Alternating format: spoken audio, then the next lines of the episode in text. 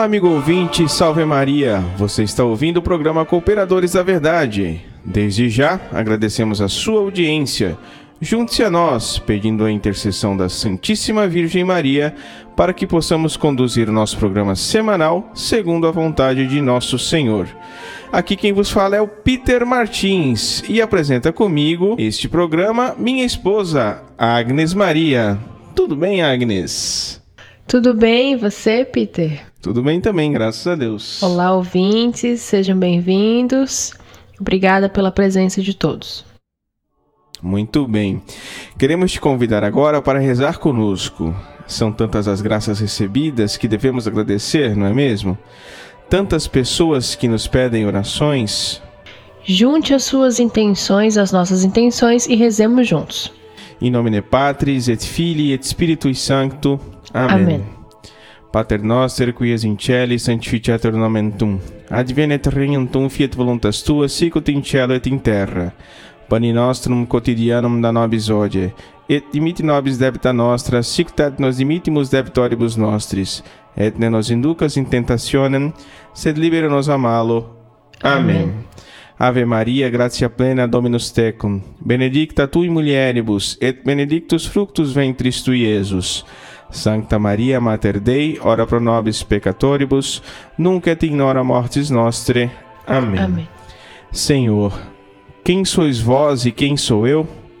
Vós, o Altíssimo Senhor do céu e da terra, e eu, um miserável vermezinho, vosso ínfimo servo. Grande e magnífico Deus, meu Senhor Jesus Cristo, iluminai o meu espírito e dissipai as trevas da minha alma. Dai-me uma fé íntegra, uma esperança firme, uma caridade perfeita.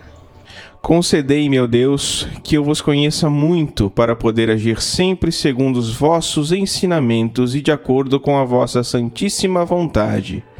Absorvei, Senhor, eu vos suplico, o meu espírito e pela suave e ardente força do vosso amor, desafeiçoai-me de todas as coisas que debaixo do céu existem, a fim de que eu possa morrer por vosso amor, ó Deus, que por meu amor vos dignastes morrer.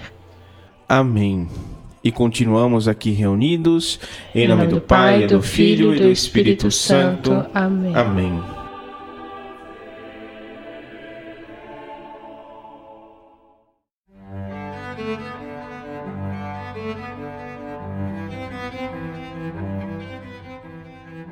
E no quadro A Vida dos Santos, nós estamos estudando a vida dos santos franciscanos. No último programa, nós falamos de São Tomás de Nagasaki. Agnes, quem foi o santo franciscano escolhido para o programa de hoje? O santo de hoje, Peter, é São Conrado de Placência, eremita. Então, aproveita e conta um pouquinho da sua história pra gente. Bom, o santo de hoje viveu em Placência, na Itália, lugar onde também se casou.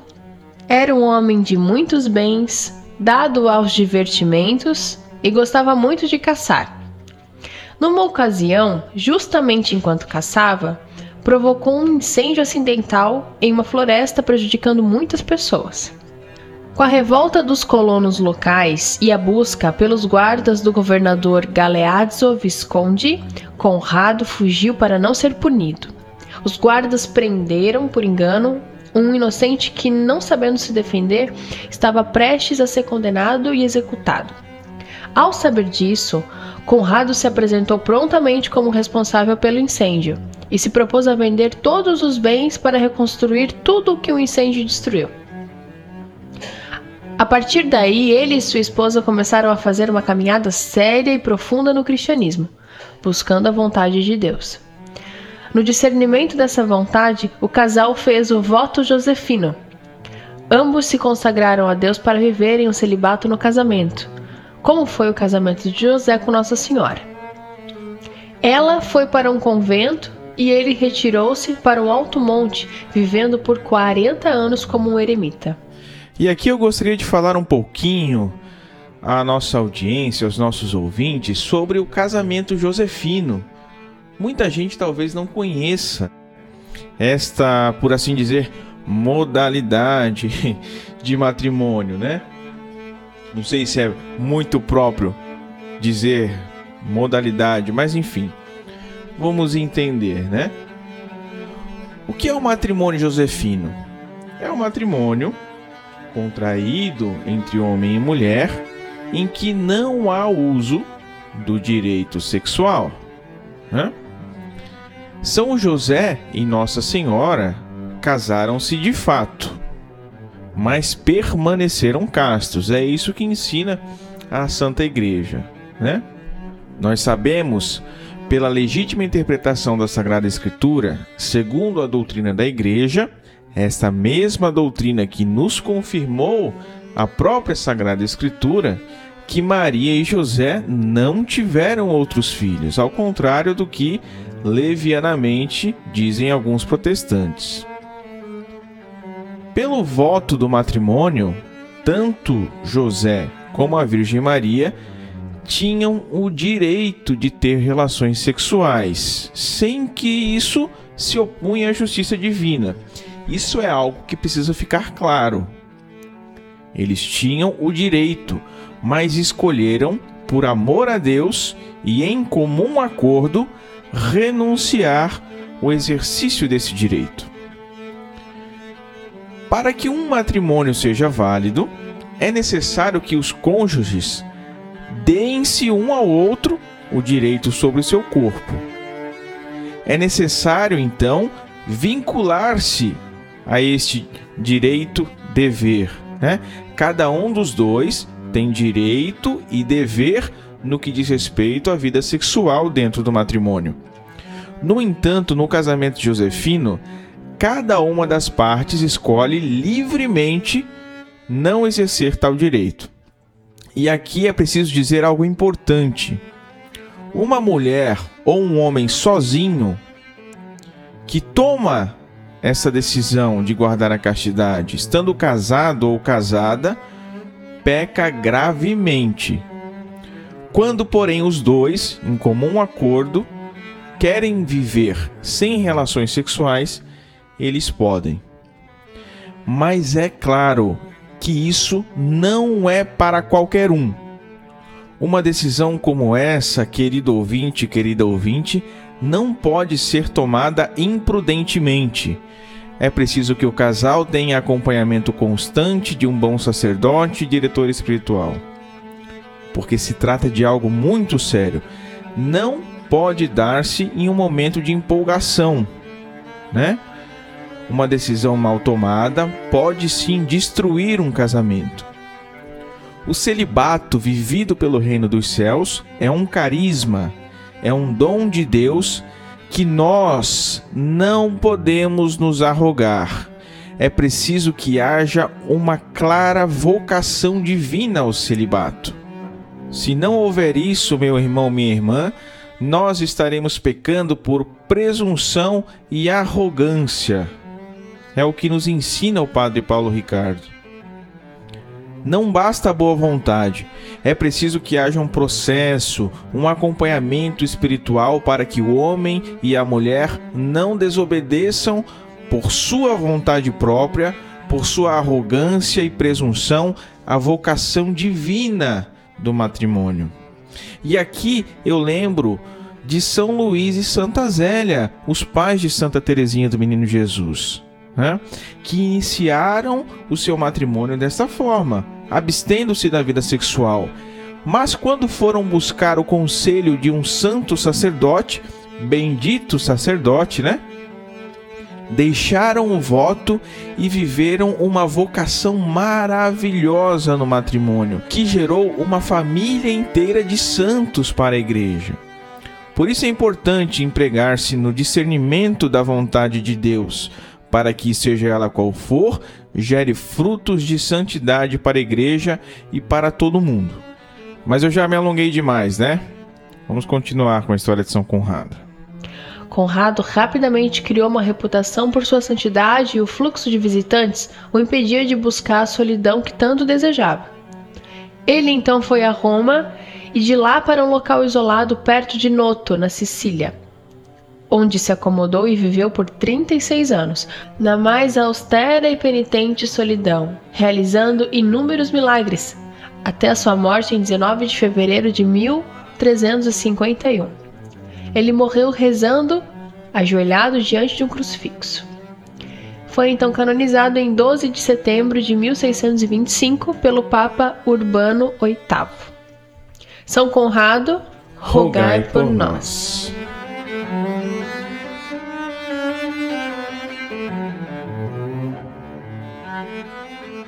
Quer conhecer melhor o Cooperadores da Verdade? Acesse o nosso site cooperadoresdaverdade.com. Lá você encontra todos os programas desde a primeira temporada para ouvir gratuitamente. Além disso, você também pode ler vários textos de espiritualidade, doutrina e apologética católica. E ainda há diversas novenas gravadas pelo professor Raiman e sua esposa Maria Carolina, para você ouvir e rezar junto conosco. No site você também encontra os links para todas as nossas redes sociais. Isso mesmo: Facebook, Twitter, Instagram, YouTube, SoundCloud, Spotify e Telegram. O site é atualizado toda semana. Então, acesse agora, confira o nosso conteúdo e também assine o nosso feed, porque assim você recebe uma notificação a cada novo conteúdo publicado. Aproveite e curta nossa fanpage. Também inscreva-se em nosso canal no YouTube Siga-nos no Instagram, no Twitter, no Spotify e entre em nosso canal no Telegram. E o mais importante de tudo, não deixe de rezar por nós.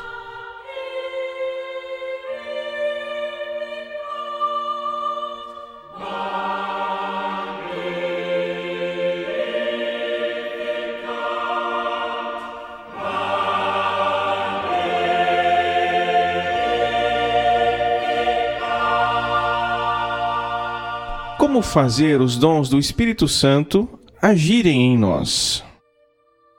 Ao anoitecer daquele dia, o primeiro da semana, estando fechadas por medo dos judeus as portas do lugar onde os discípulos se encontravam, Jesus entrou e, pondo-se no meio deles, disse: A paz esteja convosco. Depois dessas palavras, mostrou-lhes as mãos e o lado. Então, os discípulos se alegraram por verem o Senhor. Novamente Jesus disse: A paz esteja convosco. Como o Pai me enviou, eu também vos envio. E depois de ter dito isso, soprou sobre eles e disse: Recebei o Espírito Santo. A quem perdoardes os pecados, eles lhes serão perdoados, e a quem não os perdoardes, eles lhes serão retidos.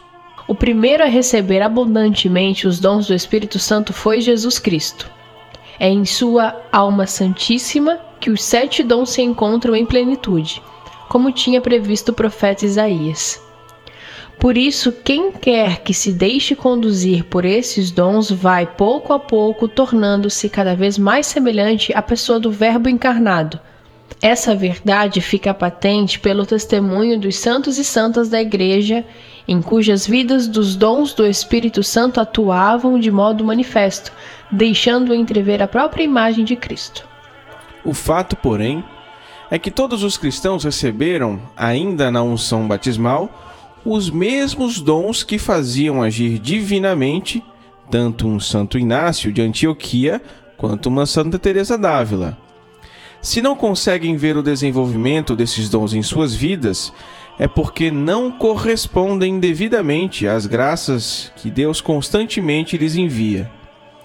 Dizendo bem claramente, a razão por que os dons do Espírito não agem de forma ordinária em nós, assim como agiram nos santos, são os nossos pecados veniais habituais.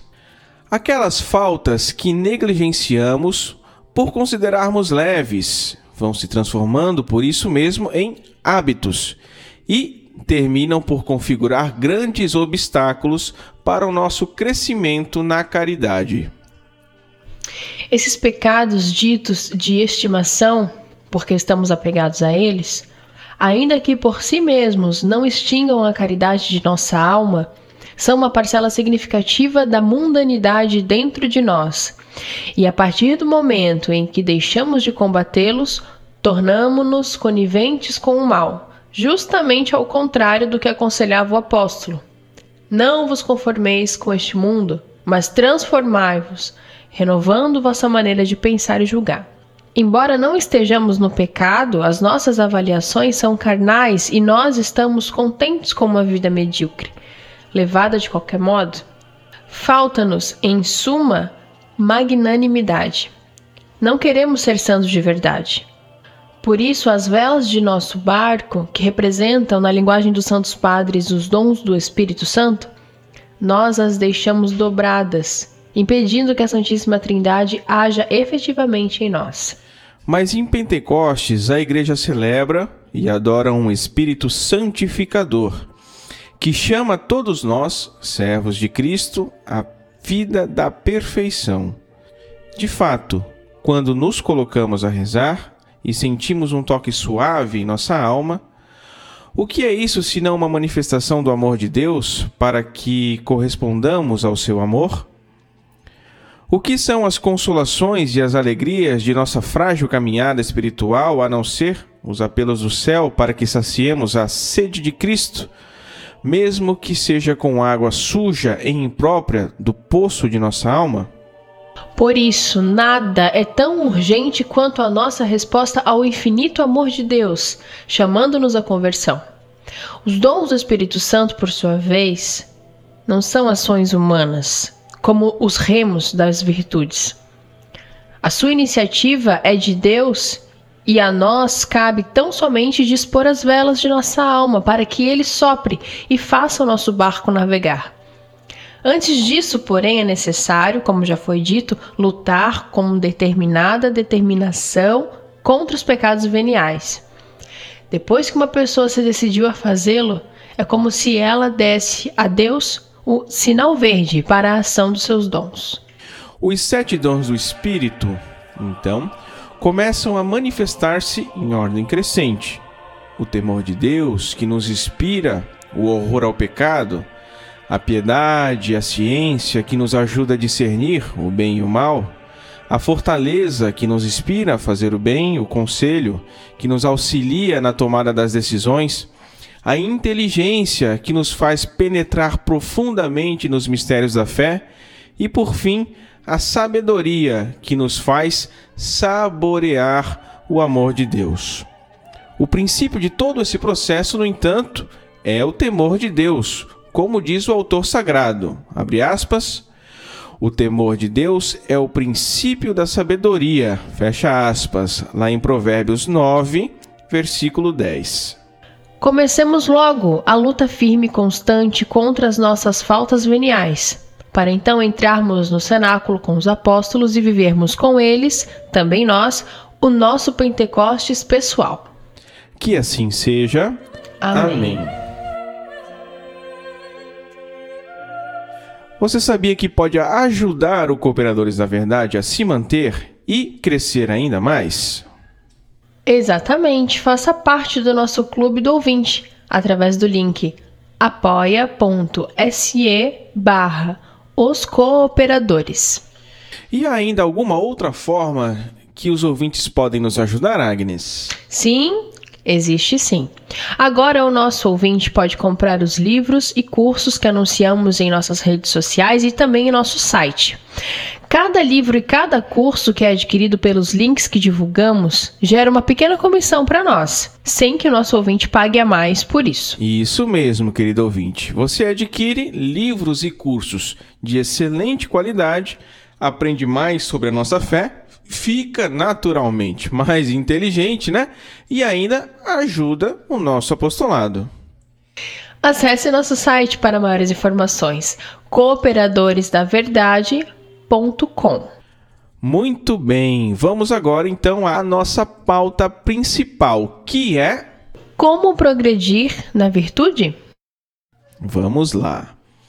A questão é, sem dúvida, de importância capital, pois todo cristão, qualquer que seja sua ocupação, seu grau de cultura ou seu estado de saúde, deve ter a consciência de que é chamado à santidade.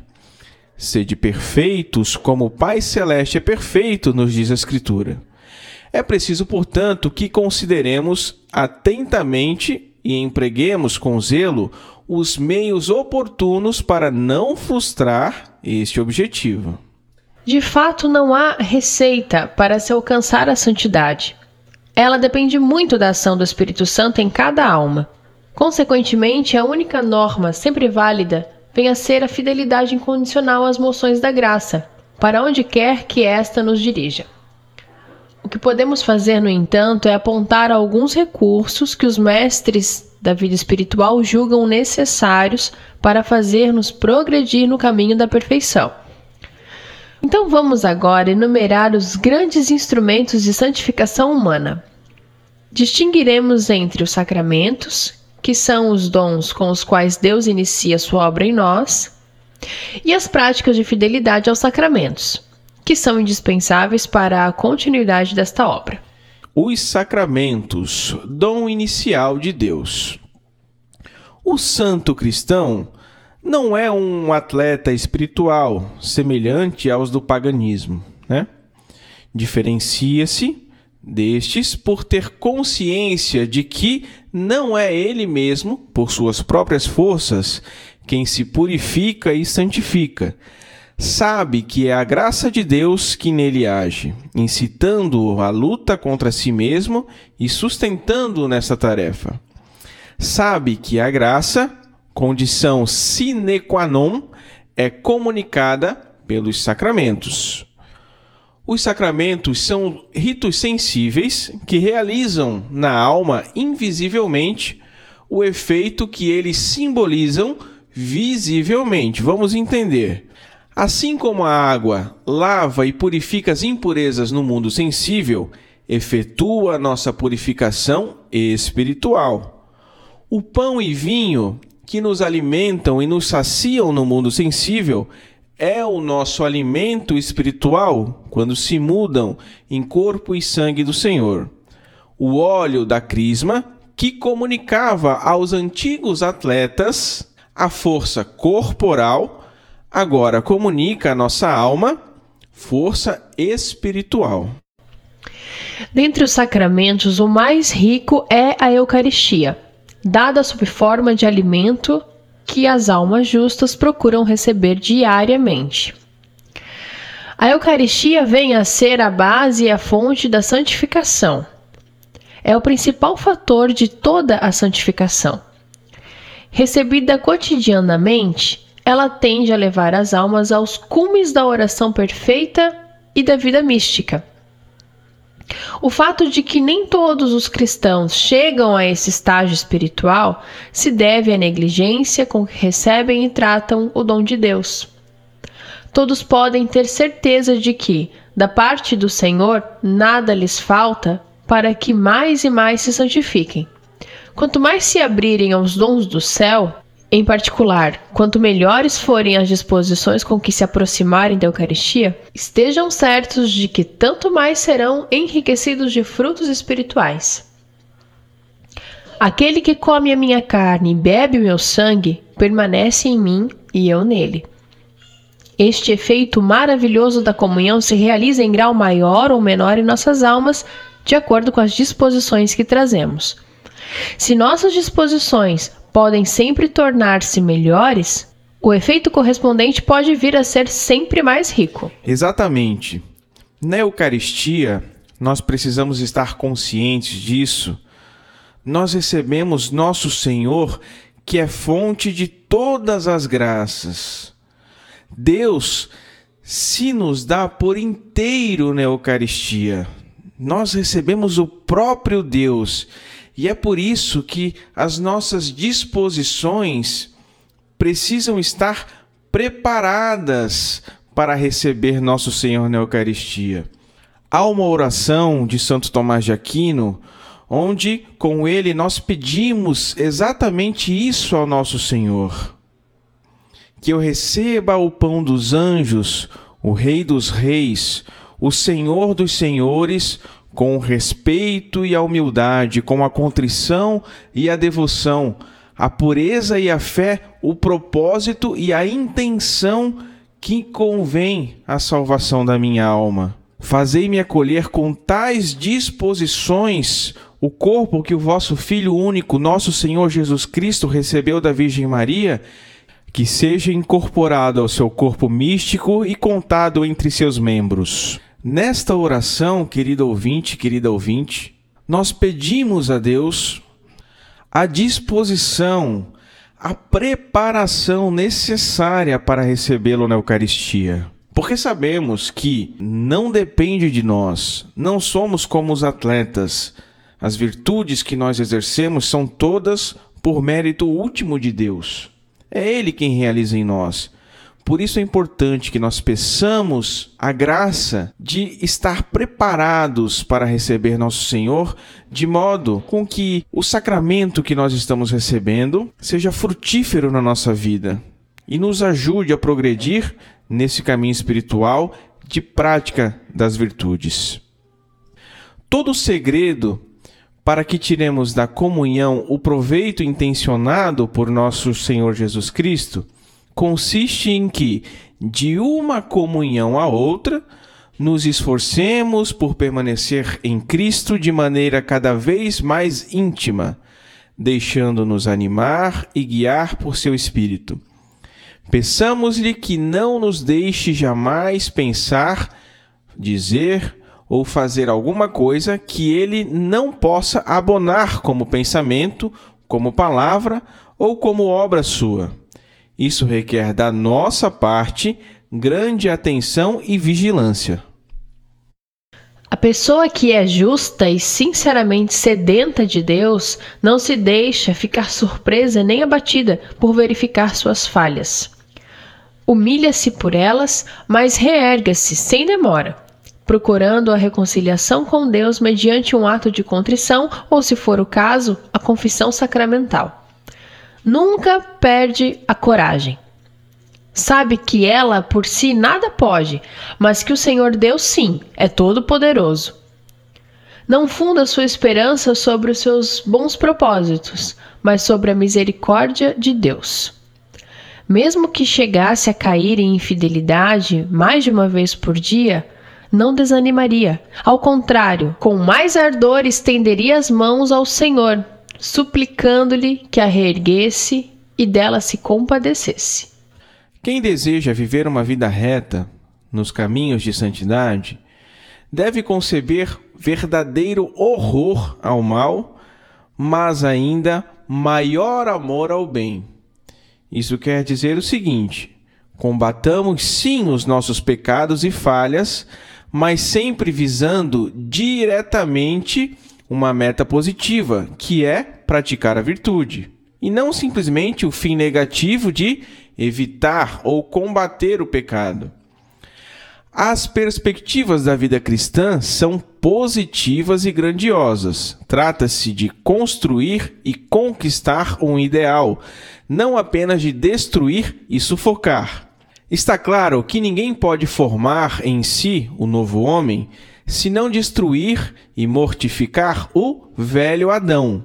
Contudo, não se deixe nortear apenas pela tarefa de extinguir. Procure antes considerar a destruição e as etapas negativas da vida cristã como etapas para atingir um grandioso termo positivo. É com essas disposições que o cristão ávido de santidade se deve aproximar do sacramento da confissão. Em outras palavras, a alma verdadeiramente devota não é triste, nem em seu íntimo, nem em suas relações com o próximo. Como, aliás, poderia ser triste o cristão que goza continuamente do verdadeiro bem ou de Deus?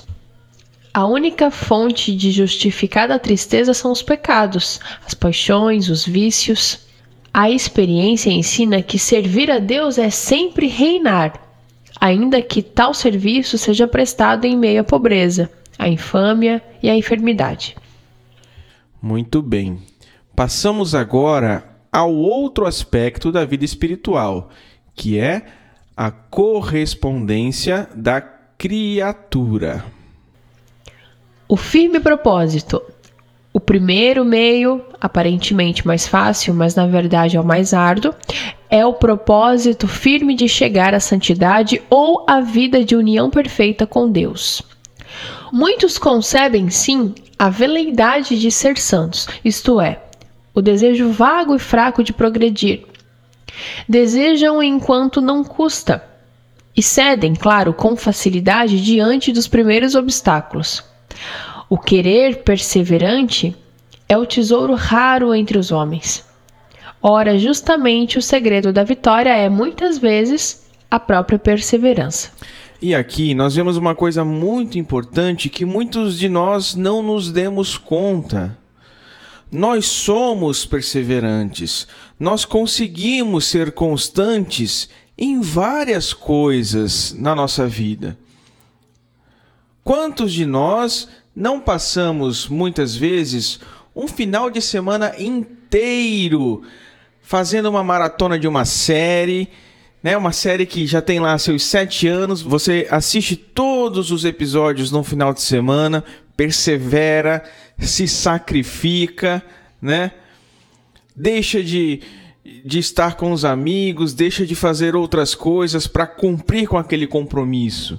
Os mais jovens que curtem jogar o seu videogame, perseveram para chegar até o final, às vezes ficam sem comer por horas, matam todos os inimigos até chegar no último chefão, demoram semanas, às vezes meses para conseguir cumprir com esse objetivo, mas estão ali, perseverantes, né?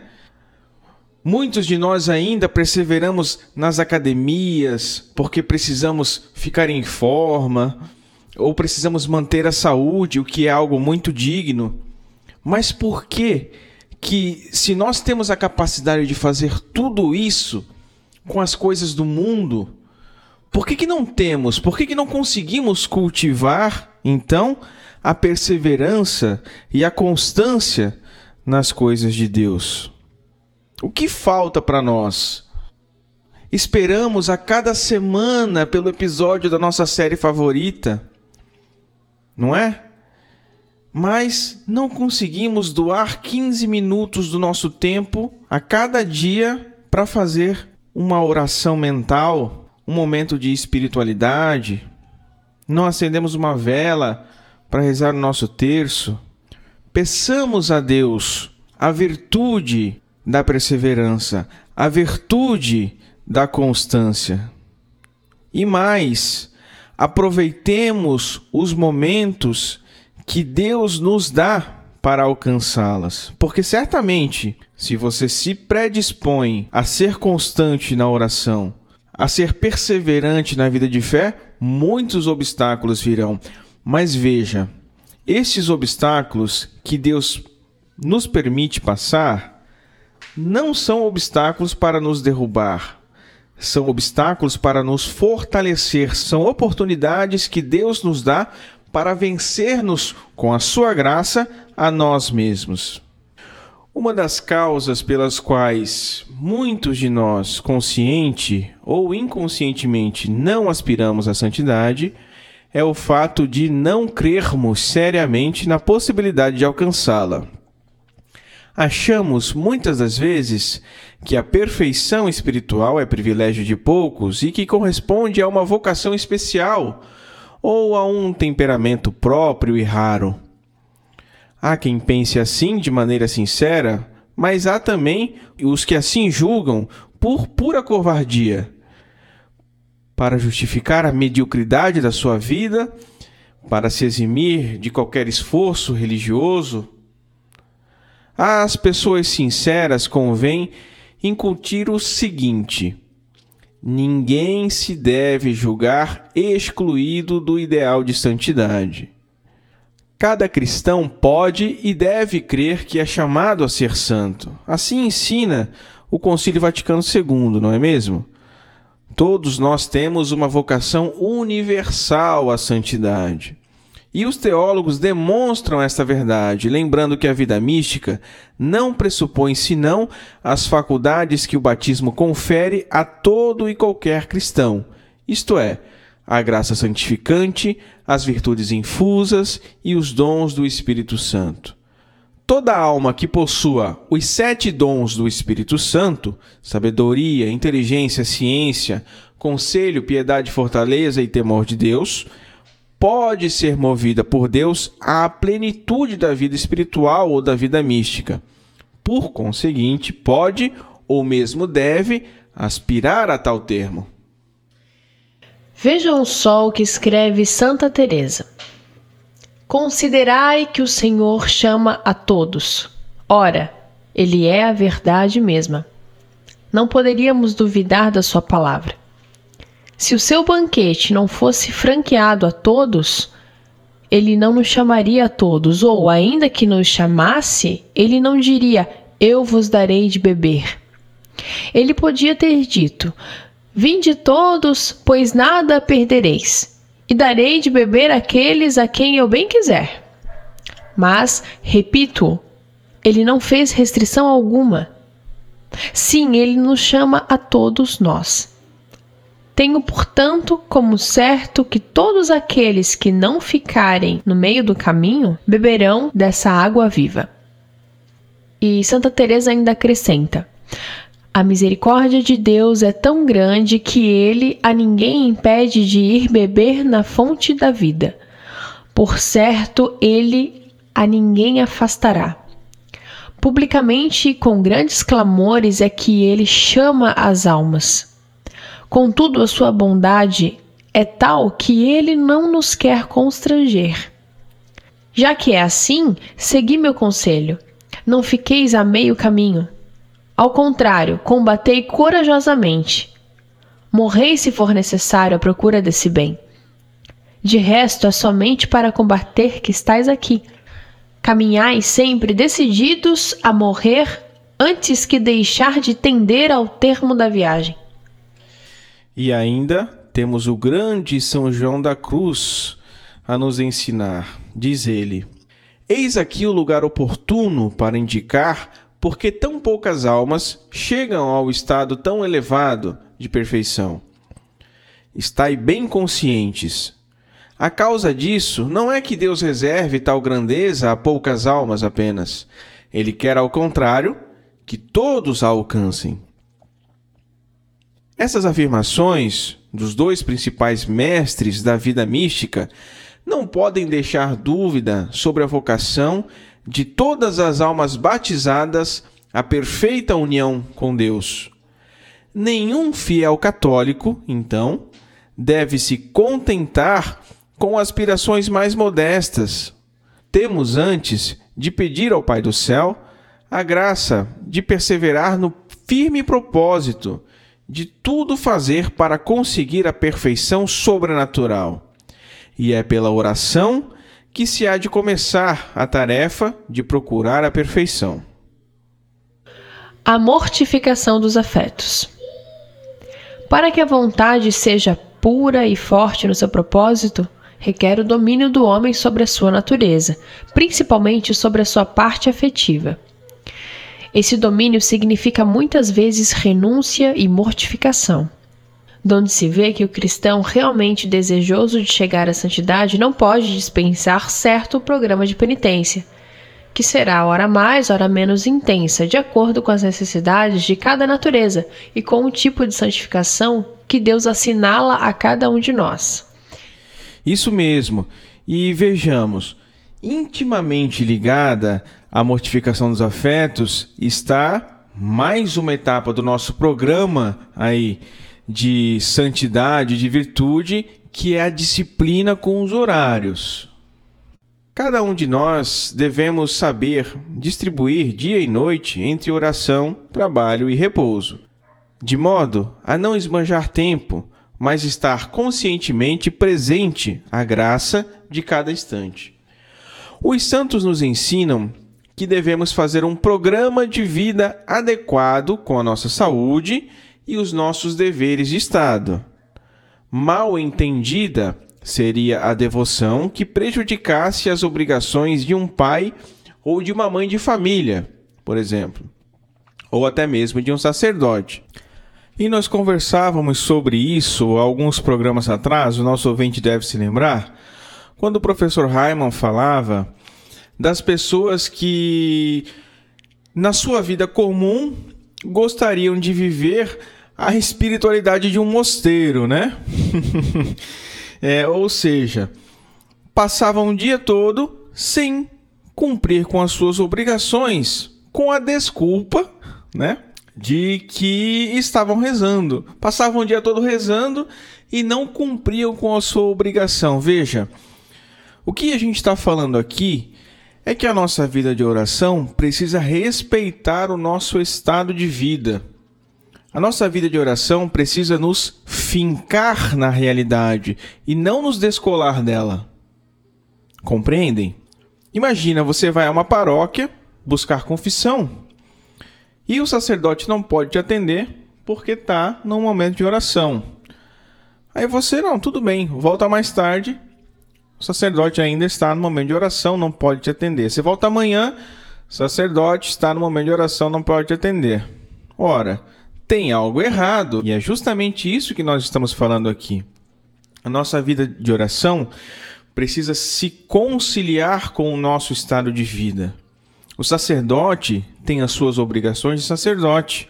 Assim também como dentro de uma família, na vivência familiar, pai, mãe e filhos, cada um tem as suas funções a cumprir.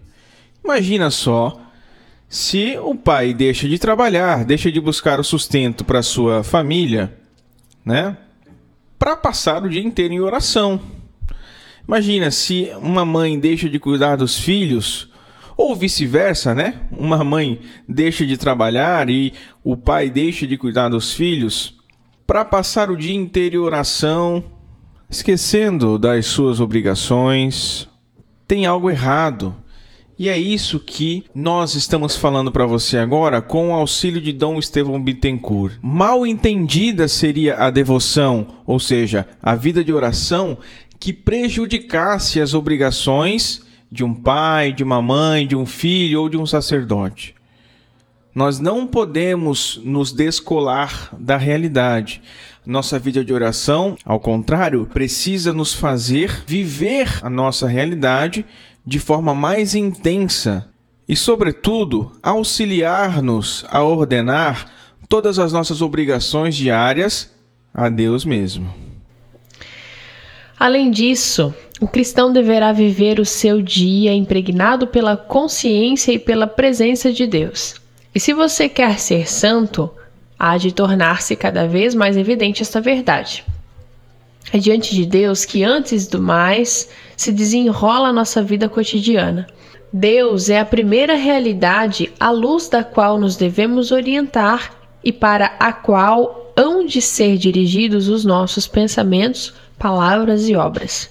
E para conscientizar-nos dessa verdade, vejam só esses dois ensinamentos imprescindíveis. Primeiro, que evitemos, tanto no nosso íntimo como no nosso comportamento externo, toda dispersão e divagação inútil.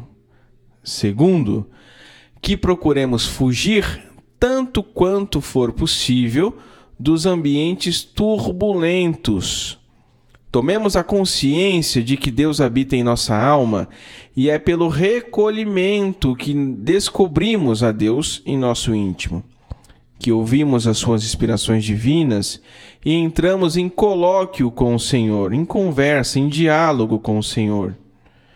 A fidelidade à voz da consciência, que é a voz de Deus, sempre delicada, nunca tumultuosa, é um dos segredos do progresso da vida espiritual. Você não vai encontrar Deus, não vai conseguir dialogar com Deus, ter um colóquio com Deus no ambiente barulhento.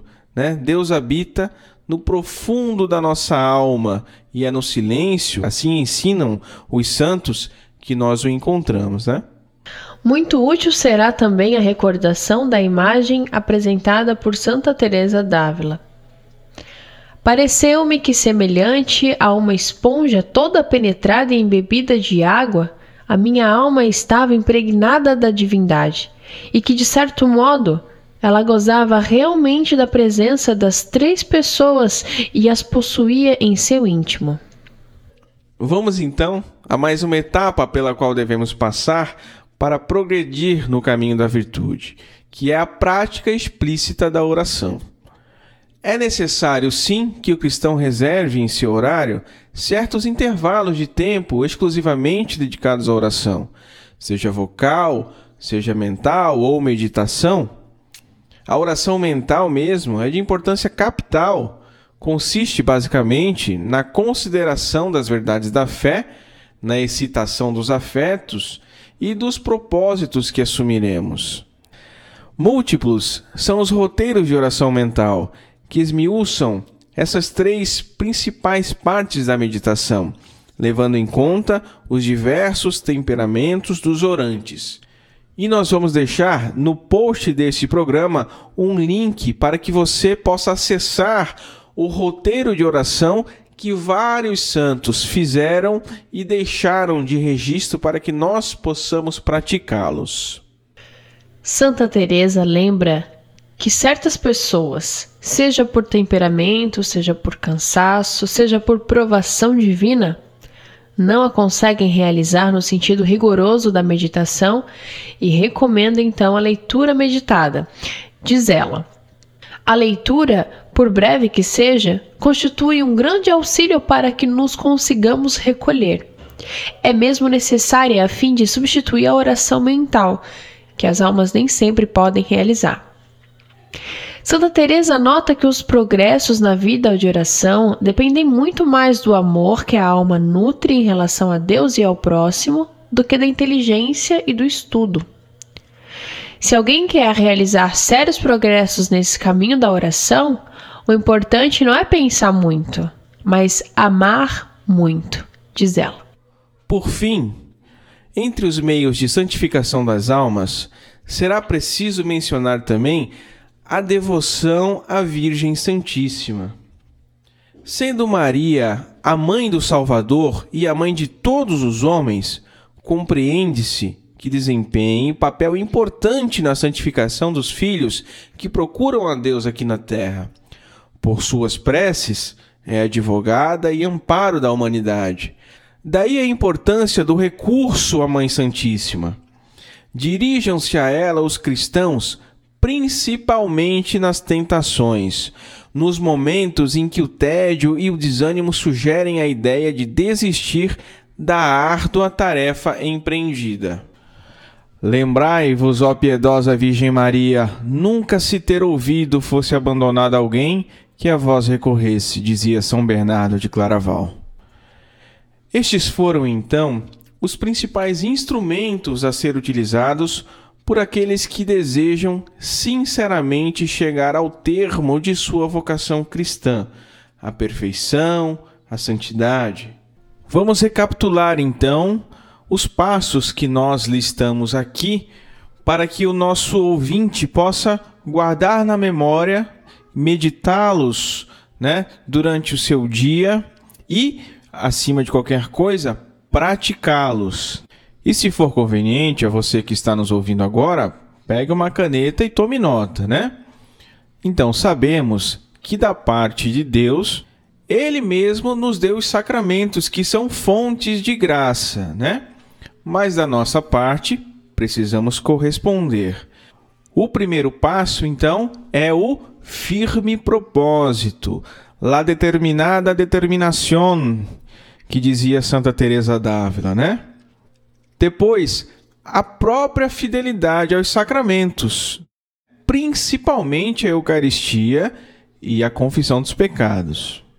Terceiro, a mortificação dos afetos. Quarto, a disciplina com o horário. Quinto, a prática explícita de oração. E por fim, a devoção à Santíssima Virgem Maria estejamos convencidos de nossa vocação, sabendo que esta tarefa se torna cada vez mais fácil à medida que vão sendo vencidas cada uma das etapas. Não percamos tempo, vamos dar o nosso primeiro passo com energia, que sem demora veremos quão sábia terá sido essa loucura.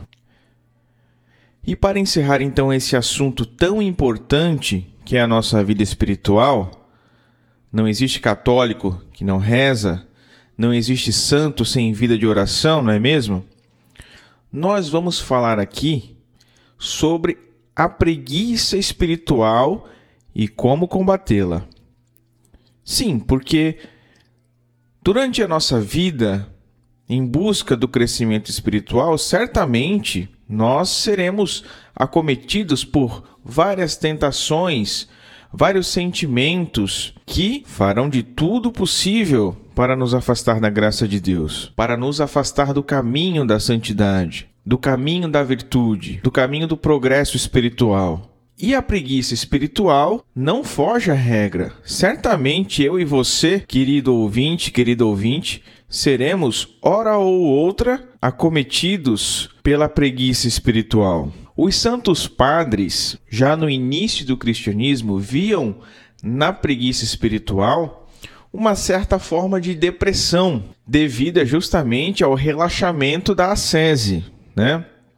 A diminuição da vigilância, a negligência do coração. A preguiça é considerada uma doença espiritual e, como toda doença, precisa ser curada. É necessário, então, para isso, saber o que a motivou, qual a sua causa. O nosso catecismo, o catecismo da Igreja Católica, nos diz que a preguiça pode ser também uma tentação que é fruto de uma outra doença espiritual maior, a presunção. É no catecismo que diz que os padres entendiam essa palavra como uma forma de depressão devido ao relaxamento da sese, o que eu falei agora há pouco, né? O catecismo da igreja, no parágrafo 2733, está nos ensinando que o cristão, o católico, pode viver dois extremos negativos em sua vida de oração: a presunção, cuja filha é a preguiça, e o desânimo. O primeiro faz com que a pessoa julgue já ter alcançado o grau máximo da comunhão com Deus. Presunçosamente, a pessoa já se considera santa. O segundo, o desânimo, está relacionado, por sua vez, à aridez espiritual e ocorre quando o coração está desanimado, sem gosto com relação aos pensamentos, às lembranças, aos sentimentos, mesmo espirituais. Isso é o que diz o catecismo. E assim a pessoa acaba prostrada, sem forças, entregue ao desânimo. A presunção é a mãe da preguiça espiritual. Jesus, nosso Senhor, sempre insistiu na necessidade de o cristão estar acordado, vigilante, esperando pela volta do Senhor. A presunção relaxa e mesmo pode até acabar com essa vigilância. Quem na presunção se acomoda corre sério risco de se perder. A nossa fé exige um esforço. Por isso a nossa vida é uma luta, como nos diz a Sagrada Escritura lá em Jó. A preguiça espiritual deve ser combatida com a ascese, com a vigilância e com o cuidado do nosso coração. Cuidado esse que se exerce na oração, no ouvir a Deus, no deixá-lo falar, mesmo quando o que Deus nos diz não é agradável.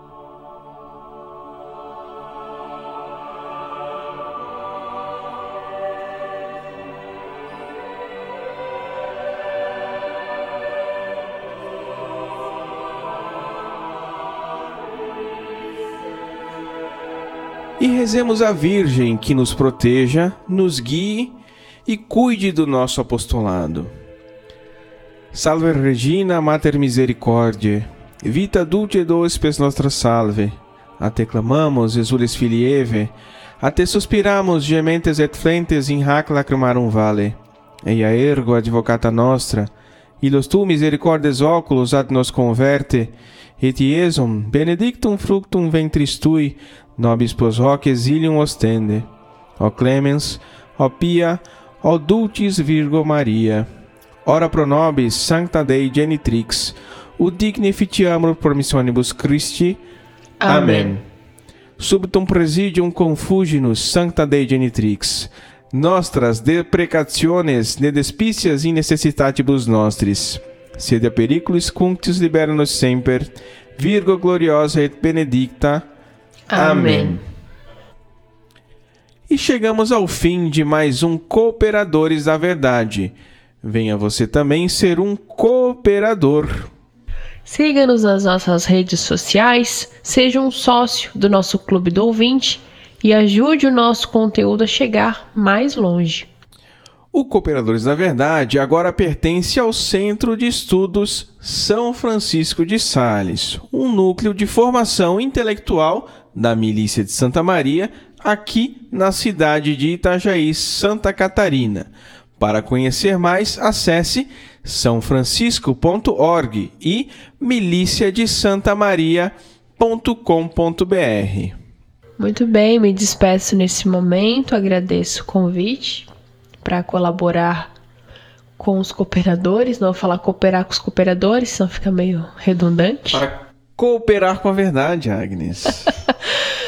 e gostaria de agradecer a princípio a Deus pela oportunidade e também ao Peter pelo convite. Espero estar aqui mais vezes. Sim. Muito obrigado, Agnes, meu bem. Agradecemos a todos os nossos queridos ouvintes. Rezem por nós.